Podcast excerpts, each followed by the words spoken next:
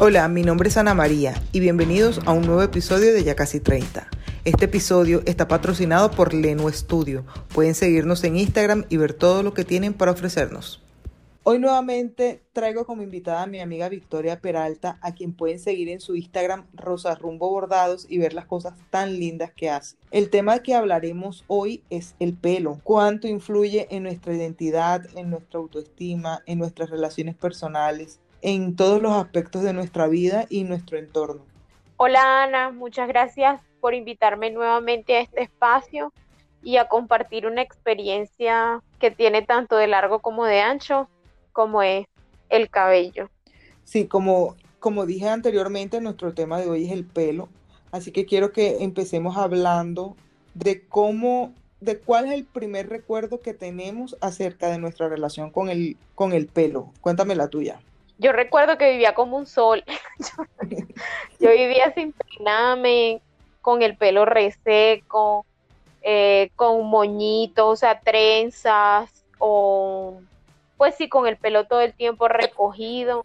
Siempre se veía muy, muy reseco. Em, de hecho, mi sobrenombre se lo debo al aspecto de mi cabello, porque mi mamá dice que de pequeña ella hacía como mucho énfasis en que me dijeran Vicky y en esa época estaba muy de moda la Toya Jackson y entonces como ella lucía el afro y mi pelo lucía más o menos así porque mi cabello no es afro sino que tiene una textura eh, un poco más, más bien rizada y no afro, no es un patrón de rizo eh, de los patrones no es como el 4A, yo soy más o menos una 3A, 3C con un poco de 4A, 3B, más o menos así, pero entonces siempre vivía súper despeinada.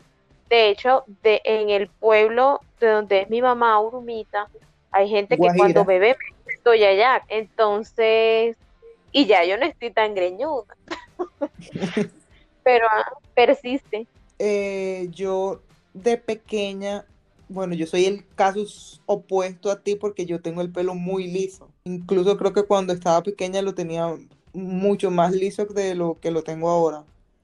Y yo me acuerdo que mi mamá decía que yo tenía el pelo muy poquito y su obsesión era siempre llevarme a la peluquería que me cortaran el cabello y me hicieran el honguito para que supuestamente me creciera más cabello. O sea, yo no sé esa, esa, esa idea de dónde salió. Sí, porque eh, no es únicamente a mí, o sea, yo conozco a mucha gente con el cabello liso que tienen la misma, cuentan la misma historia de que la mamá le, o la abuela, el familiar le cortaba el cabello para que le creciera más abundante. Y pues hoy por hoy yo tengo el cabello más abundante que cuando era pequeña. O por ejemplo, personas que su cabello es afro y las, les, las motilaban para que, les, para que les saliera el pelo bueno para que le saliera el pelo liso. Yo tengo para anécdotas. A mí nunca me hicieron eso. O sea, yo nací de hecho calva. Y ya después fue que salió el pelo y el pelo salió eh, crespo, indomable, porque en, realidad en esa época no habían suficientes herramientas también. O sea, ahora hay muchísima información, hay muchos productos, y ahora tú ves representativamente, ves a muchas personas llevando su cabello afro natural, pero en esa época no. Y por ejemplo, lo más cercano que había o los productos que más se asemejaban o que eh, mi mamá pensaba que me podían servir más eran los de sedal y los rizos de sedal no eran unos rizos no eran unos rizos naturales eran unos rizos de pinza que se veían en la propaganda muy bonitos pero esos no eran los míos y eso a mí no me servía Sí, es que igual eh, en esa época no había tantas referencias, pero para concluir mi historia, yo recuerdo que yo con el pelo, yo me trasquilaba. Yo me acuerdo que yo,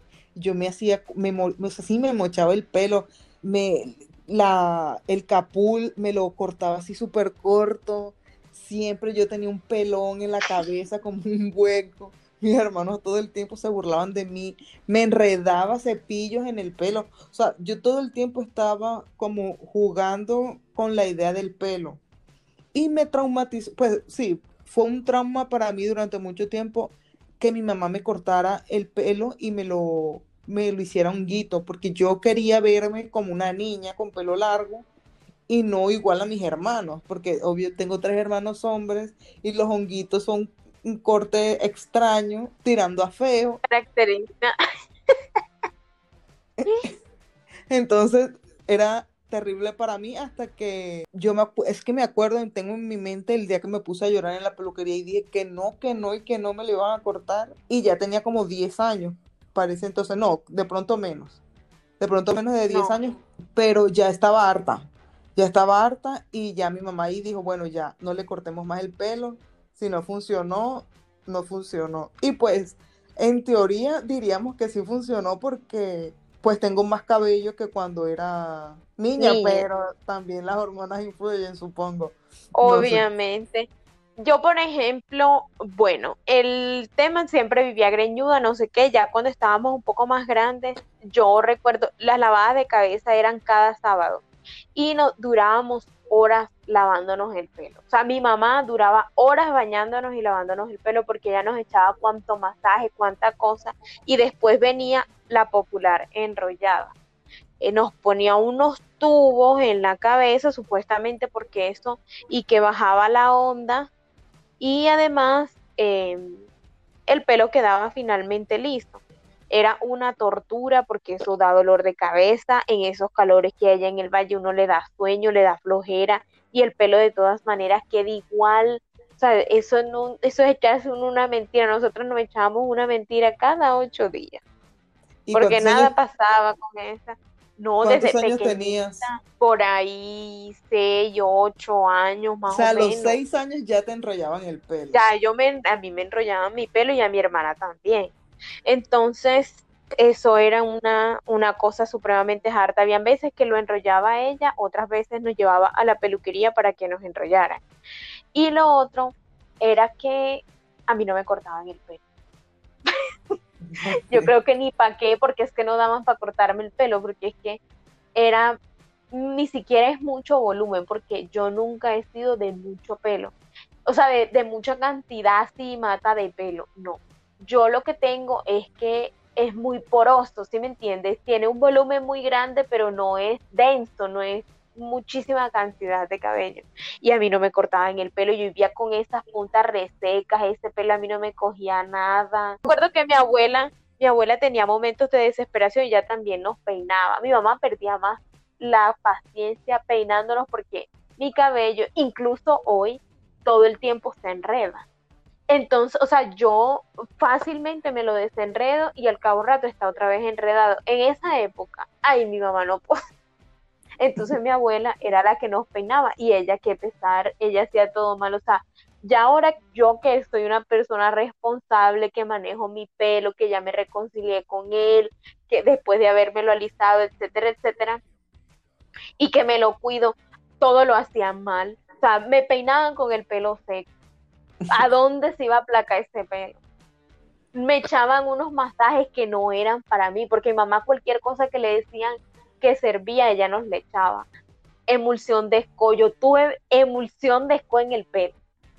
Eh, masaje de los no sé cuántos aceites, aceite de oliva, de todo. Y además era piojo, entonces era, todo estaba mal ahí, todo, todo, todo. Que, que es una experiencia totalmente diferente a la mía que está que cabe en la normalidad porque a mí sí yo tenía el problema de los piojos como todo niño pero pero no era más de eso o sea no era más sí mi, mi problema era que mi mamá me regañaba porque botaba las bolas y era que en el o con lo que me amarraban el pelo porque se me resbalaban y tú estás pequeño y tú estás jugando tú no estás pendiente de, de moñas. Y es muy interesante ver también cómo tú dices que ellas todo lo hacían mal y es que también viene de un lugar en el que no había información al respecto, porque es que eran, nosotras somos, tenemos casi 30, como bien lo dice este podcast, o sea que esa época era más o menos como el 97, 98 casi los 2000, o sea, no había un referente del cuidado del pelo afro, porque estaba en una categoría de que ese pelo no se debía cuidar naturalmente. Eso había que, eso había que controvertirlo de alguna manera. O sea, la fórmula era cambiar. porque contra él no se podía. O sea, la fórmula era o rollos a lo natural, que era una mentira porque el pelo no quedaba estirado, quedaba esponjado, quedaba feo, o el alicer. Pero yo, por ejemplo, esperé para aplicarme mi primer alicer. Por ejemplo, esa no fue la misma experiencia de mi hermana. Mi hermana la alisaron para la primera comunión porque el cabello de ella es un afro, es un patrón de rizo mucho más crespo que el mío. Y ella, mi mamá dijo, no, la solución aquí es alicer. Es que su primer acercamiento al cambio de cabello, ya me dijiste que fueron los rollos. No sé eso si en, todo, en todos los lugares se diga así, enrollarse el pelo, ponerse tubos, no sé cómo lo Rolos, también en República Dominicana, por ejemplo, le dicen los rolos. Se pone eh, rolos. El tubi, que es la toca. Ajá. O sea, pero ya desde pequeño ya te están diciendo, ya te están enviando el mensaje no verbal, pero sí en acciones de tú tienes que cambiar tu pelo. claro, no, y por ejemplo, yo escuchaba a mis familiares que decían ese matojo de araña gato, no, me le decían de todo, ese grifero, ese pelo malo, ella sí soñonga, de, o sea, de todo nos decían. Sí, porque tu mamá no es una mujer afro. No, mi mamá es una mujer crespa, pero ella también vivía en esa lógica, ella trabajaba ella era secretaria, dentro de las normas, obviamente que le exigían de su protocolo en, la, en, la, en el trabajo, ella tenía que ir con su pelo arreglado, ella hasta cierto tiempo también se alisó, a pesar de que el patrón de mi mamá es mucho más suave que el mío, y ella se alisaba, em, se tinturaba también, porque mi mamá fue una mujer canosa desde muy, desde muy joven, y pues eso no estaba bien visto. Y siempre obviamente cambiando porque lo que le exigía la sociedad y laboralmente era eso. Y eso en realidad hay que ver, poner en, perspectiva si ha cambiado mucho o no. Porque si bien hoy sí hay más representación, digamos, personas como yo que no tenemos el cabello afro, estamos más conscientes de, que los términos de ese pelo es malo eh, o en e, ese tipo de cosas no están bien y no vienen de un buen lugar, sino de un lugar racista.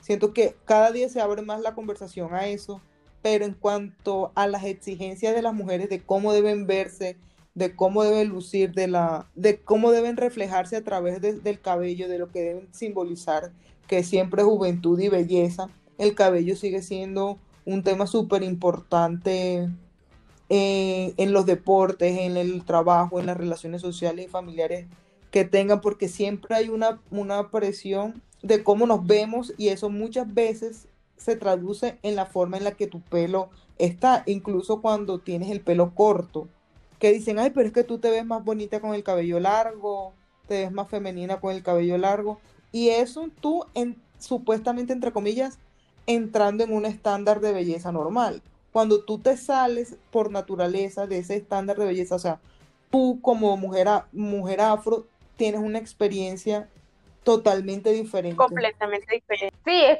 la experiencia es completamente diferente, el hecho de que hayan referentes y que es mucho más que pelo, o sea, el llevar el cabello al natural no es solamente decir rompo con el estereotipo o con lo que tú como sociedad crees que está bien, que es profesional, sino también me reconozco como soy, o sea, vengo de un papá que es negro, vengo de una mamá que también tiene raíces eh, y venimos, o sea, somos descendientes de África, eh, no solamente es el cabello, sino también la resistencia.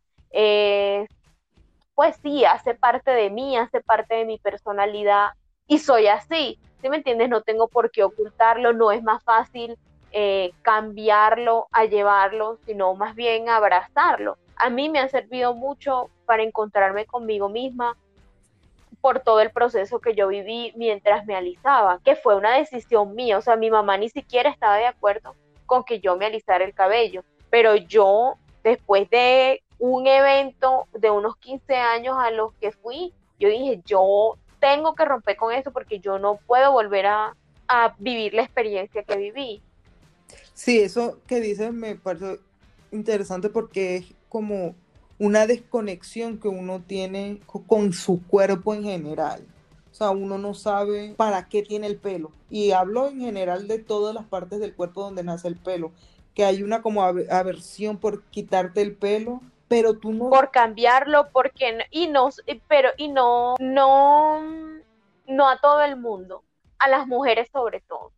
Porque un hombre que tiene, que tiene el cabello crespo, bueno, ellos se motilan y también luchan con eso porque tú en un colegio no puedes permitir que una persona, bueno, no puedes permitir, no, porque ya se ha avanzado mucho en el libre desarrollo de la personalidad, pero de todas maneras a ti sí te exigen que el muchacho tiene que ir mutilado, que el muchacho tiene que hacer eh, tal cosa, que las mujeres también lo tienen que hacer, pero aún hoy hay demasiadas discusiones con eso de llevar el pelo al natural y de que en los manuales de convivencia, que es en el primer espacio donde uno se forma y llega a reafirmar lo que uno es en la escuela, eh, no se conversa de eso. O digamos que, que a ti lo que te dicen es, el manual dice esto, tienes que ajustarte a esto y ya. Y en términos de también de desconectarse del cuerpo, como lo que te estaba diciendo ahorita, es que tú te quedas sin interiorizar o sin saber en realidad para qué están o qué función cumple ese pelo en esa parte del cuerpo en específico. Entonces, Exacto. se empieza un asunto no solo del cabello que más se ve, que es el de la cabeza, sino que, que, empezamos como a bajar por secciones, a empezar a quitar ese montón de pelo. Yo quiero que tú me digas si tú te acuerdas de la primera vez que te depilaste las piernas o las cejas? ¿O qué, te qué recuerdas alrededor de eso? Yo era supremamente velluda, soy supremamente velluda, pues mis brazos son velludos y mis piernas también eran bien velludas. Yo me acuerdo que yo veía a mi mamá depilarse y normal, cuando ya yo tenía como, como 13 años, que llegó mi primer periodo, obviamente me depilé, yo me depilaba con y empecé, siempre me he depilado media pierna. Intenté como dos veces depilarme pierna completa, pero no me gustó, no me gustó. Y a mí los vellitos de la pierna, del muslo, me gustan. O sea, ellos son delgaditos, son muchos, se ven bastante, pero me gustan. No me incomodan, no me chocan. Me choca más la sensación de que me esté pullando. Y los de la rodilla hacia abajo, también me los quité porque ya no podía, o sea, yo literal me echaba crema y me tocaba prácticamente peinarme las piernas con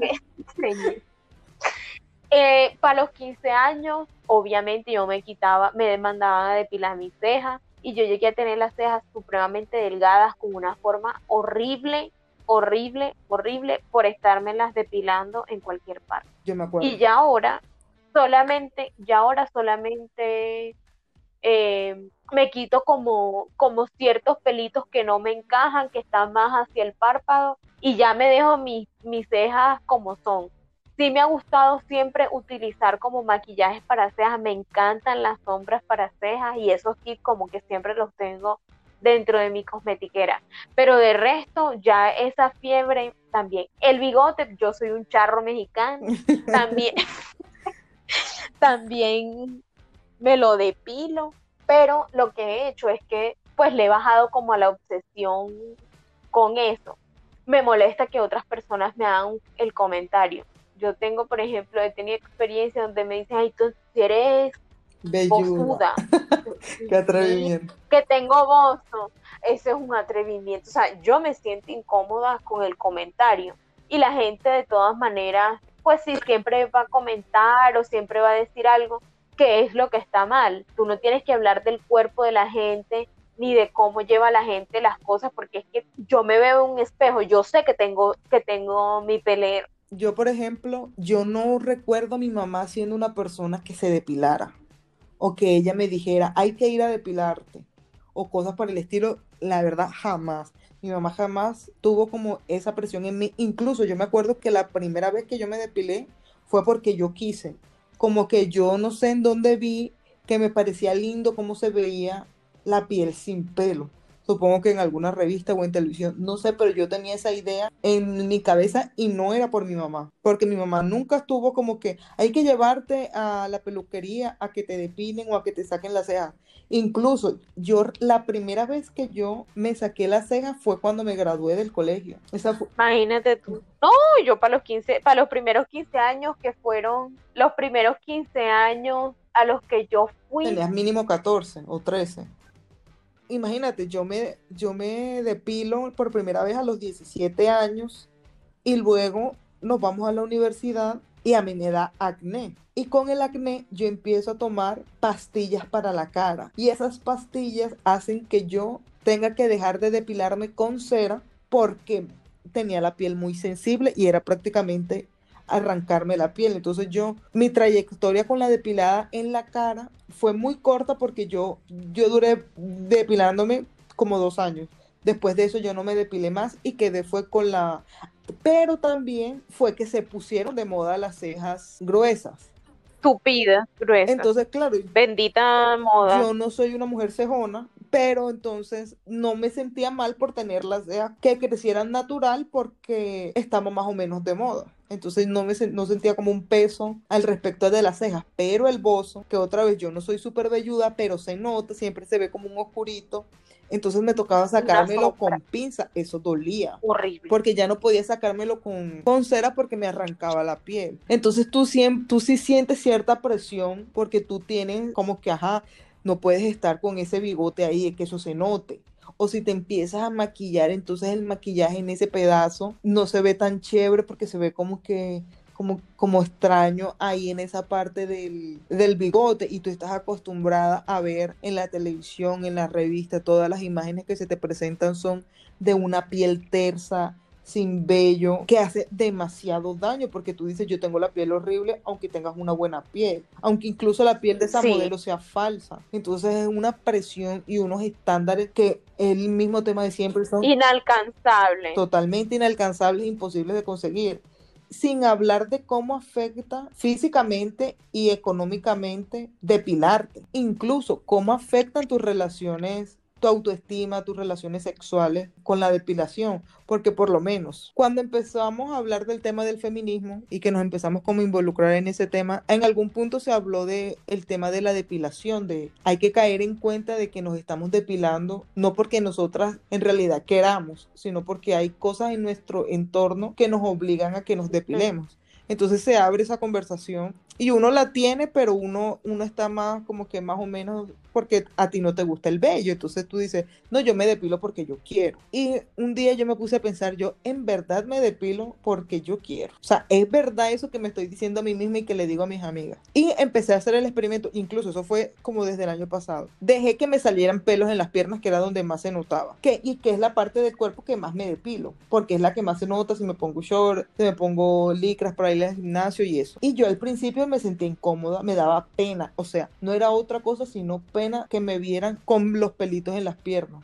Era pena, era como que van a decir de mí, eh, van a decir que me veo sucia, que soy descuidada es que uno se siente incómodo por la mirada de la gente. O sea, yo también he hecho el ejercicio. Uno mismo, porque es como. Uno mismo dice, ay, es que me van a ver las piernas y que van a decir de mí, incluso aunque no lo hagan, aunque la persona no lo haga.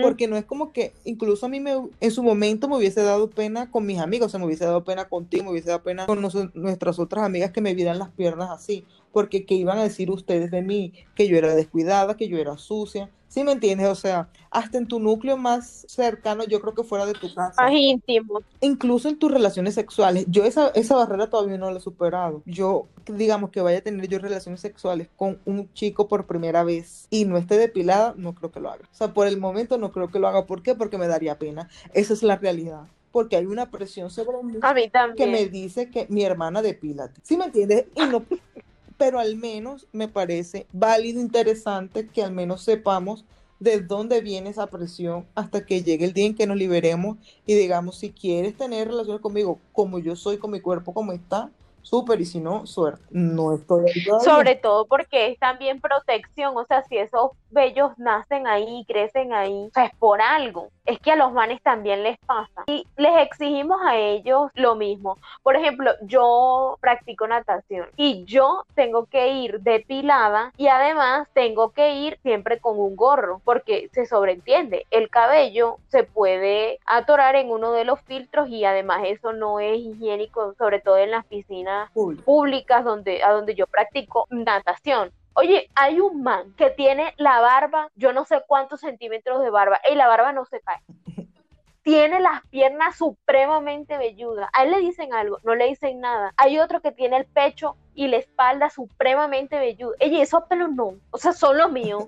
Por ejemplo, las personas que se dedican a los deportes acuáticos, el, la razón por la que se depilan todos, o sea, cabeza, eh, barba y las piernas, es por un tema de, de evitar la resistencia con el agua, ¿sí me entiendes? Porque de fluir mejor en el agua ¿cierto? Y que al momento de aplicar la técnica puedan deslizarse mejor y ser mucho más rápidos por el tema del pelo, porque el pelo siempre te va a generar un peso ahí y además por el tema también de higiene. Pero yo no soy profesional, simplemente estoy aprendiendo estilos de natación y las personas que van conmigo a hacer lo mismo que yo estoy aprendiendo, aprender lo mismo, no les exigen que tienen que estar depilados. Son hombres, también se caen, los pelos de los brazos se caen, los de las piernas se caen, los de la barba se caen, todo se cae. Entonces, volviendo al tema de la depilación y las cejas, yo tenía 14 y 15 años más o menos. Con la época de los 15 ya yo me sacaba las cejas. Ya yo para eso, yo me, yo me saqué mis cejas para eso. O sea, esperaban que te volvieras entre comillas señorita para que tú empezaras el proceso de embellecimiento.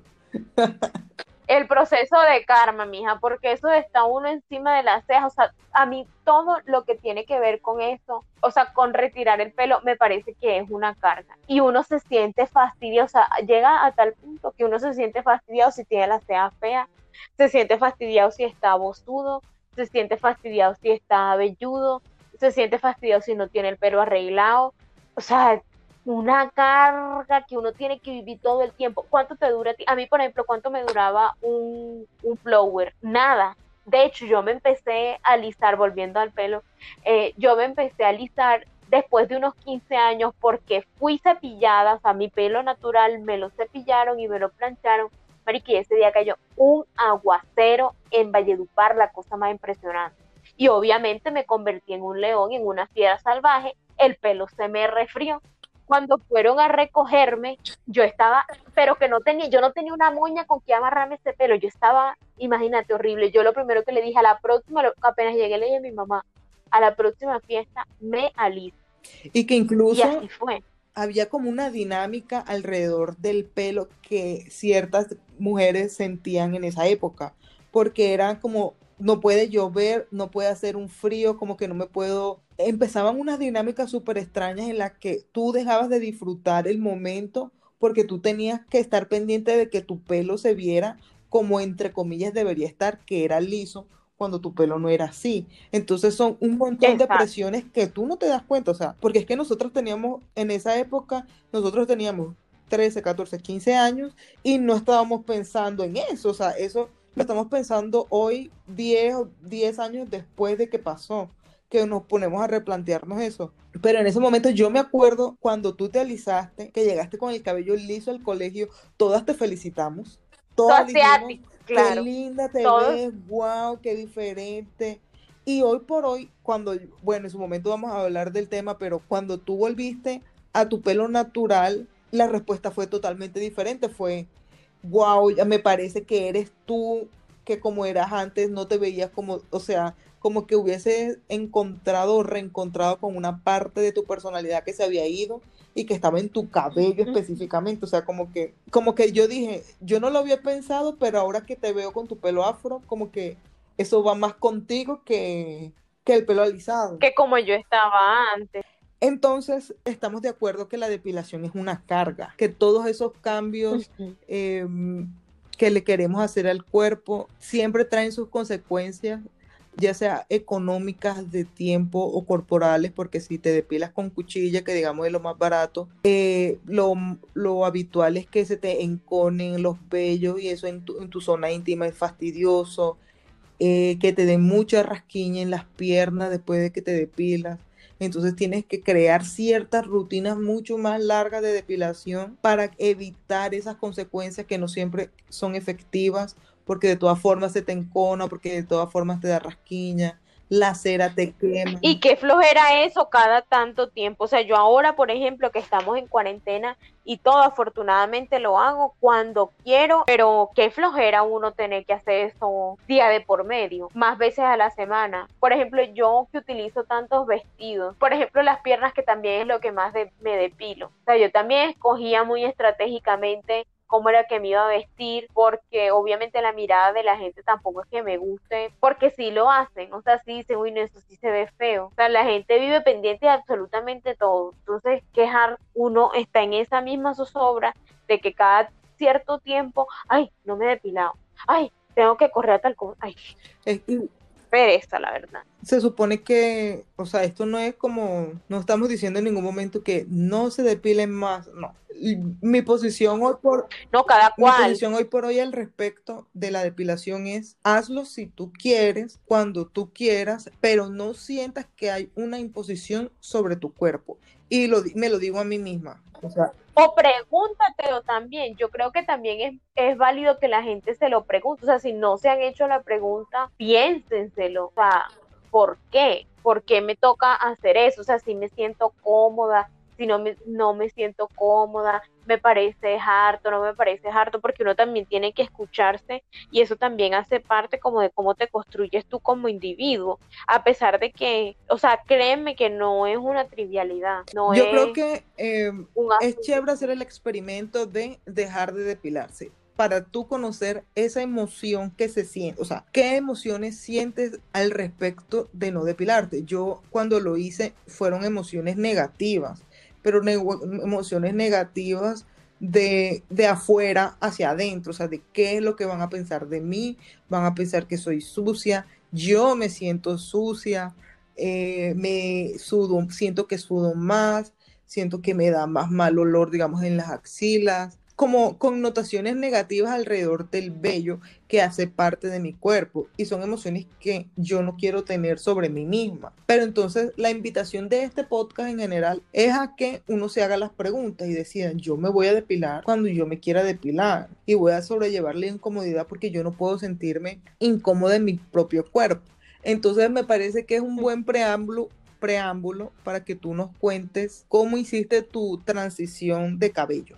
Bueno, como les había dicho, yo empecé a alisarme cuando tenía más o menos 13 años, 14 años, y fue para la primer, el segundo quinceañero al que fui, después de mi experiencia por un resfriado capilar. Luego empecé a alisarme, yo me acuerdo que, duraba muchísimo tiempo, eh, yo lo hacía como cada seis meses, pero la sacada de la cita en donde me tenía que, que alisar era mejor dicho. Ya después llegué aquí a Medellín a estudiar y en la universidad yo estudiaba por año y habían veces que yo no, no iba en todo el año a la casa, sino que me quedaba derecho o iba muy poquito. Yo de todas maneras, yo no dejaba que nadie, absolutamente nadie me viera si yo no me había listado, o sea, si yo no estaba lisa y sedosa. Estando en la universidad tuve periodos en los que tenía alopecia, pero yo, por ejemplo, hubo una vez que fui a Valledupar, pensé que me podía alisar, pero no me alicé porque tenía literal, me abría la cabeza y tenía partes completamente calvas, completamente calvas. Entonces, esa vez, la persona que en ese entonces me estaba alisando me dijo, no, no, no te vamos a alisar, sino que más bien espera, el pelo te va a crecer porque ahí se ve que te está creciendo. Yo fui a donde el dermatólogo, me mandaron un tratamiento. Bueno, eso pasó. Yo volví, me alicé y duré otros años así. Nunca te dijeron que no te eh, Cuando empezaron el tema, nunca me dijeron, a mí mi mamá sí me dijo, ay no, que tú para qué te vas a alisar, que no sé qué, que tú tienes un pelo bonito, pero era un pelo bonito que cuando iba a los quinceañeros, que como yo quería ir a un quinceañero lisa, se iba a esponjar.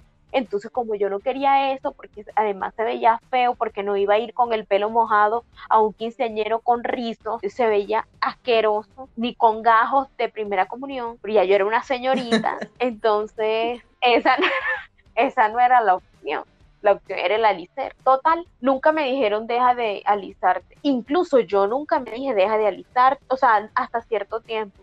Yo, ¿quién quiere tener el pelo ñongo? Por Dios, nadie alicer va. Cuando empezaron el tema de las queratinas, obviamente me hice mi queratina, pero mala combinación porque yo venía alisándome. Entonces hubo como una incompatibilidad al principio con la primera queratina que hice, me quedó el pelo liso y sedoso. por ahí tengo una foto de cómo me quedó el pelo, era increíble, lo liso, además que no tenía que enrollarme porque yo aprendí a hacerme todo yo sola. O sea, yo llegué aquí a Medellín a estudiar y yo me pasaba todo el domingo. Eso era sagrado, sagrado, sagrado. Yo no salía a ninguna parte, no abría si venía un domicilio porque yo me enrollaba yo mismo. Yo tenía todos mis utensilios, cada ocho días me lavaba el pelo como lo hacía de costumbre, pero por el clima no es como allá que uno eh, se, le seca el pelo con unos rollos a las dos horas porque son 40, 35 grados a la sombra. Aquí me duraba todo el día con el pelo mojado, todo el día enrollada. Y después me pasaba la plancha. Entonces, para que quedara liso sedoso, y a los ocho días volví y repetía la operación. No podía, yo amo bailar, no podía bailar porque se me sudaba el pelo. No podía ir al gimnasio porque se me sudaba el pelo bueno, yo no podía ir a una piscina ni podía vivir básicamente porque todo había que pensarlo. Sí, que fuerte, eso es muy fuerte, que entonces, que entonces dejes de hacer cosas que te gusten, que te quieras porque estás más preocupada en la forma en que te ves. Y esa no es solamente la historia tuya con un cabello afro, mujeres que tienen un cabello mucho más suelto, o sea, rizos más sueltos, pero que igual acuden a la plancha, al secador, a la queratina, también están constantes, o sea, toda su vida gira en torno a lo que pueden o no pueden hacer, que no involucre que se les dañe el pelo y que se, se dañe la imagen que ellas quieren proyectar. Y eso me parece una discusión digna de tener uno con uno mismo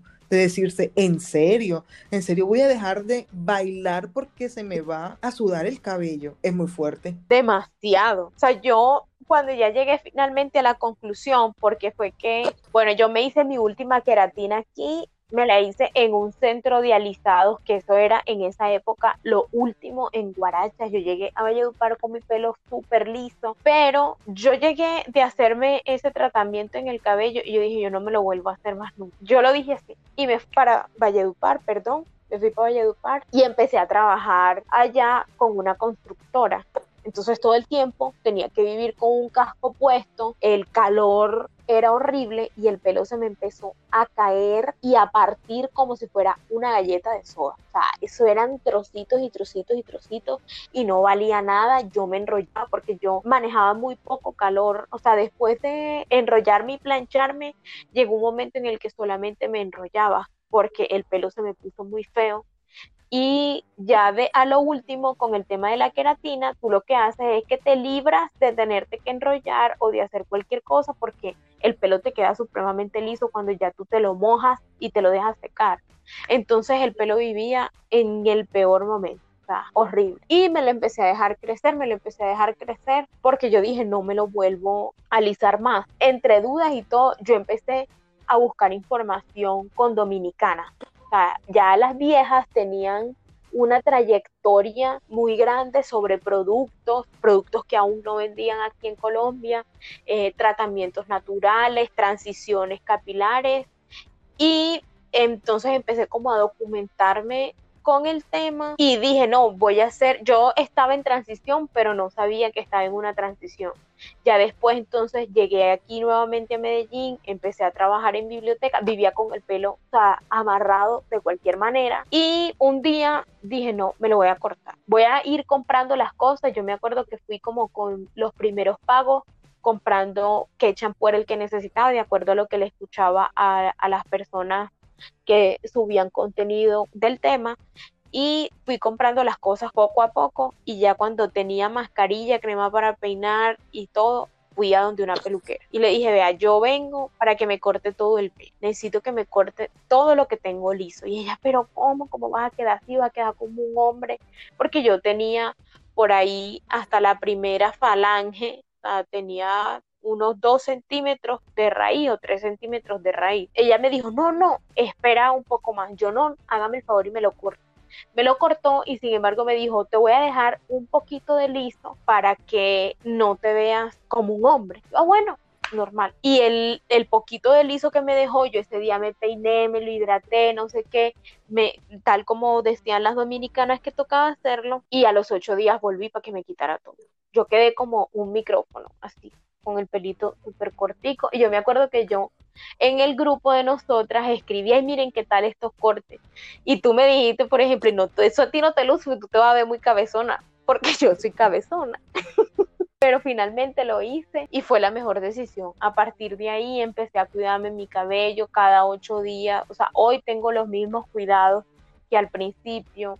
Eh, soy muy consciente también como de los productos que uso, que sean productos sin sulfatos, sin parabenos, que no sean testeados en, en animales, que sean naturales, hechos aquí en Colombia. He probado muchísimas cosas, eh, también mucha, mucha mascarilla capilar, mucha mascarilla natural y me apoyo como en eso y eso me ha ayudado un montón porque en realidad, como tú decías, ya después del cambio, tú, por ejemplo, me dijiste, no, eso hacía parte de tu personalidad, tú eres así, ya yo puedo bailar, yo puedo, digamos que ahora cuando me lavo el pelo, o sea, cuando está recién lavado, organizado, definido, que cumplo con toda la rutina, si hay cosas que evito hacer, o sea, por ejemplo, no voy a la piscina si me organicé mi pelo, no, pero yo ya me puedo mojar mi pelo tranquilamente, yo nado, yo puedo bailar tranquilamente, yo puedo hacer ejercicio tranquilamente, que no va a pasar absolutamente nada. No tienes esa presión. Simplemente me lo lavo el día siguiente, no tengo esa presión. Pero yo quiero que nos digas. Y también me Pero yo quiero que nos digas, además, tú hiciste un proceso físico, o sea, eh, sí, físico, como por fuera de la imagen que tú querías tener, que sentías que iba más acorde contigo, pero ese cambio a ti te entregó otras cosas emocionales que tú no sabías que necesitabas. Entonces yo quiero que tú nos digas cómo fue ese proceso emocional. Tu historia a mí me gusta porque todos estos procesos de cambios físicos que uno ve como pequeños, como sutiles, implican una enorme carga emocional y por eso muchas nos rehusamos muchas veces a hacer esos cambios, estamos renuentes a hacer esos cambios de, de dejar de depilarnos porque es que cómo así que me voy a dejar de depilar aunque la cera te come en carne viva, porque sabemos de, tenemos amigos o conocidos que, que dicen, la, mi la cera me quema, yo he intentado todos los métodos de depilación, pero igual siguen depilándose porque dicen, prefiero estar así que tener pelo, que, que no estar depilada. Entonces, todo eso trae una carga emocional que muchas veces uno no quiere asumir, que dice, yo estoy muy ocupado con mi vida y mis problemas en estos momentos como para además ocuparme de, de qué pienso, de cómo me siento, si me depilo o no me depilo. Entonces, como te decía, eh, me gusta mucho tu historia porque yo siento que, eso, que ese cambio a ti te conectó con vainas emocionales muy poderosas que quiero que nos cuentes. Bueno, el, el encontrarme con eso y hacer ese proceso de transición me quitó de la cabeza el tema sobre todo del pelo malo, que hay un pelo bueno y hay un pelo malo con mi cuerpo y conmigo no hay nada que esté mal. Así yo no lo vea en otra parte. O sea, si no lo veo, no es porque no exista, es porque el mercado, porque la sociedad de consumo en la que vivimos no me lo muestra. Y por eso otras niñas, es bueno que hoy tengan referentes en la televisión, vean mujeres en revistas que llevan su cabello al natural, son hermosas y hacen lo que quieren ser y son ellas mismas, no tienen que encajar en ningún otro este, eh, patrón, no es el patrón de belleza único y estoy aquí y me valido, me abrazo, cuido de mí porque cuidar tu cabello y es cuidar de ti, es cuidar de una extensión de tu personalidad, de tu ser, eso, eso significa una resistencia, es un cabello que ha sido todo el tiempo o por muchísimo tiempo invisibilizado con los turbantes, por ejemplo, el tema también de las trenzas, el reconocerme como una mujer negra y buscarme, o sea, identificarme y dar mi identidad también, o sea, yo soy Victoria Peralta, soy una mujer negra, soy una mujer afro, tengo este cabello así, no toda la vida ha sido así, y a partir de ahí, ¿qué construyo? O sea, ya me siento muy bien en mi pellejo, o sea, ya puedo vivir. Es que el tema del cabello era algo que a mí no me dejaba vivir, que yo no nombraba, yo simplemente lo rechazaba. Por ejemplo, con el tema del cabello malo. Marica, ¿qué hizo el pel? Mató, secuestró, viola, ¿no? Está ahí, no hay un pelo bueno, no hay un pelo malo. Y todas las el asunto despectivo alrededor de la estética y de lo que somos, de cómo nos, nos afirmamos en esta sociedad tiene también mucho que ver de cómo vemos la historia, de cómo, de cómo se muestran a las comunidades negras como personas eh, que no se cuidan, eh, personas empobrecidas, eh, personas que no son validadas, que no son aceptadas, que hay una cantidad de estereotipos alrededor de lo que son y que se les ha negado absolutamente todo, absolutamente todo por no encajar en lo que el privilegio blanco dice que tiene que encajar. Entonces, eh, eso me ha permitido, eso me ha dado a mí pie para hacerme muchísimas preguntas, para construir una posición política. De hecho, el que yo tenga mi pelo natural, el que yo trabaje en una entidad pública y pueda llevar mi cabello al natural, es una decisión completamente política. Es político porque yo me estoy reafirmando ahí, estoy diciendo existo y con mi estética estoy aquí, estoy prestando un servicio, es profesional lo que hago y mi estética y la forma en la que yo llevo mi cabello también lo es, porque aún hoy en muchas entidades, sobre todo financieras, no permiten que las mujeres lleven su cabello afro al natural, o si lo vas a llevar así no puede ser tan alborotado, no puedes utilizar turbantes y si tú te identificas así. Pero laboralmente tú tienes como, o sea, tu contrato laboral, tú lo firmas y tú te tienes que adecuar a lo que tu empleador te exige. Pero entonces yo por llevar mi cabello natural soy poco profesional, los cabellos lisos son los profesionales, yo no, en realidad no. De hecho, me estás vulnerando derechos y eso está pasando en la empresa en la que, en la que yo estoy trabajando. Entonces, es, ir más allá, es, el uno reafirmarse y también hacer que, la, que todo eso que culturalmente hemos aceptado, entre comillas, se destruya porque es que no es real. Todos los, todo lo que culturalmente nos han enseñado se puede repensar se puede llegar a otro acuerdo teniendo en cuenta que hay una identidad que se está reafirmando y que necesita ser escuchada y que eso que a mí me habían dicho desde antes se puede cambiar, porque todo lo que es cultural es un consenso en la sociedad y todo eso lo podemos modificar. Y al final es muy chévere darse cuenta, o sea, en tú en tu caso o en las personas que se identifiquen contigo de una u otra forma, darse cuenta que tu pelo simboliza resistencia, significa que tú ocupas un lugar en el mundo que es valioso y que, y que fue negado por mucho tiempo y que en muchos lugares sigue siendo negado y que en muchas cosas pequeñas sigue habiendo rechazo hacia eso y tú y que tu pelo y tú y tu personalidad y tu presencia digan yo estoy aquí, sigo aquí y merezco y debo tener las mismas oportunidades, tengo derecho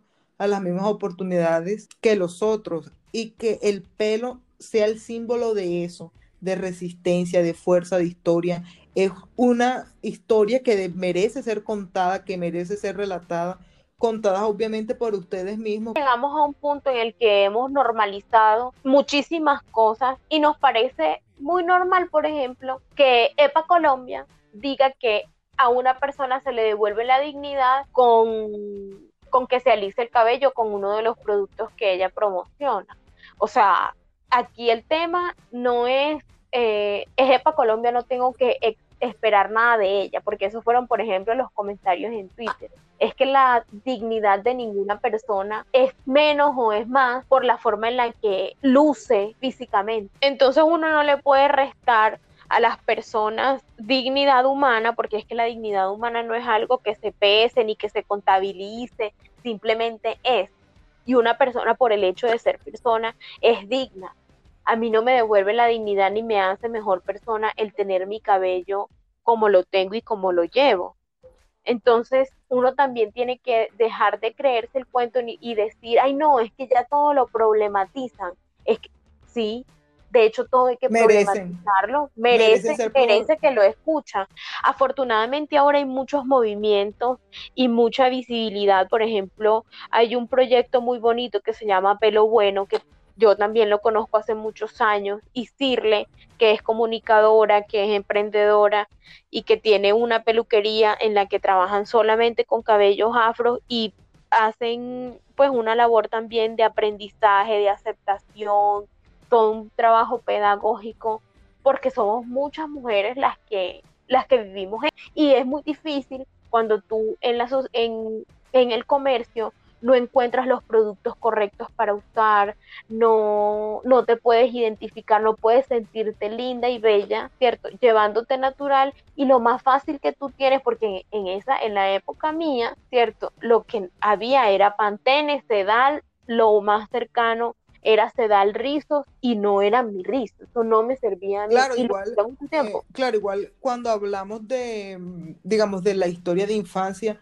nunca es un reproche hacia las mamás que... No, ellas hicieron lo que podían. exacto, que, que enrollaban a sus hijos, que, que las metían en procesos químicos para alisarles el pelo. Todo va acorde al contexto de ese momento. No tenían las herramientas ni tenían el conocimiento para saber que podían empoderar a sus hijas con su pelo. Entonces, eso por un lado. Por otro lado, hay que dejar o parar ese discurso en el que te dicen que tú no eres merecedor de dignidad o que alguien te quita tu dignidad por tú eres digno porque naciste y punto. Todo lo demás que te diga que tú no eres lo suficientemente valioso para hacer o no hacer X cosas porque no eres lo suficientemente digno, está mal, es un discurso que excluye y que se tiene que parar. Para concluir, esta es la razón de este podcast. No es una invitación a que se dejen de depilar o a que se depilen o que se dejen de alisar. No, hagan lo que ustedes quieran con su cuerpo, pero al menos empiecen a hacer preguntas de por qué se hacen las cosas, por qué por qué me depilo, por qué me siento incómoda con esto, por qué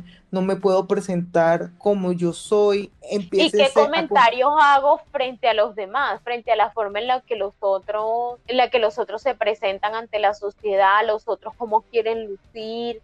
Entonces, para concluir, ¿qué mensaje quieres darle a este podcast? Que se reciben todas las dudas, se reciben todas las todas las preguntas al respecto. Eh, y todos los aportes también. Creo que, que el espacio se vuelve cada vez más valioso porque nos permitimos también como reafirmarnos desde cada una de, esa individualidad y que las personas que nos escuchan tienen la posibilidad también de vivir o, de, de, a partir de las experiencias que nosotras compartimos, cuestionarse cosas, eh, tomar partidos, a tomar parte en, en muchos aspectos que de pronto no nos preguntábamos, pero que, bueno, el tema está sobre la mesa, yo qué voy a, a, qué postura voy a asumir frente a eso y que cómo eso me va a cambiar a mí, o sea, cómo eso va a hacer que yo sea una mejor persona o tome decisiones un poco más conscientes o entienda los procesos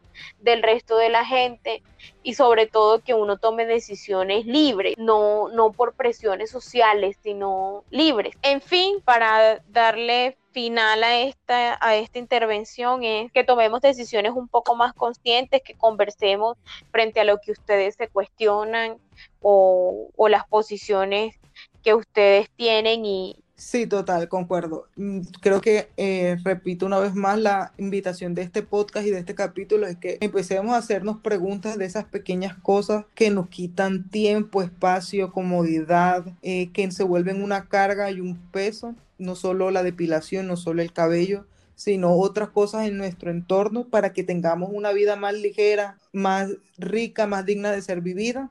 Así que bueno, este es el final de este episodio que me gustó mucho. Toya, muchas gracias por acompañarme nuevamente en este episodio. Siempre será un placer. Claro, claro que sí. Eh, bueno, si tienen dudas, preguntas o les interesa saber un poco más sobre el proceso de Toya con su cabello, pueden preguntarles en Rosa Rumbo Bordados, pueden hacerle todas las preguntas y dejárselas ahí y además pueden ver todo lo que tiene ella para ofrecerles con su bordado, son muy lindos, pueden irle y comprarle con anticipación y nosotros nos vemos la próxima semana con un nuevo podcast.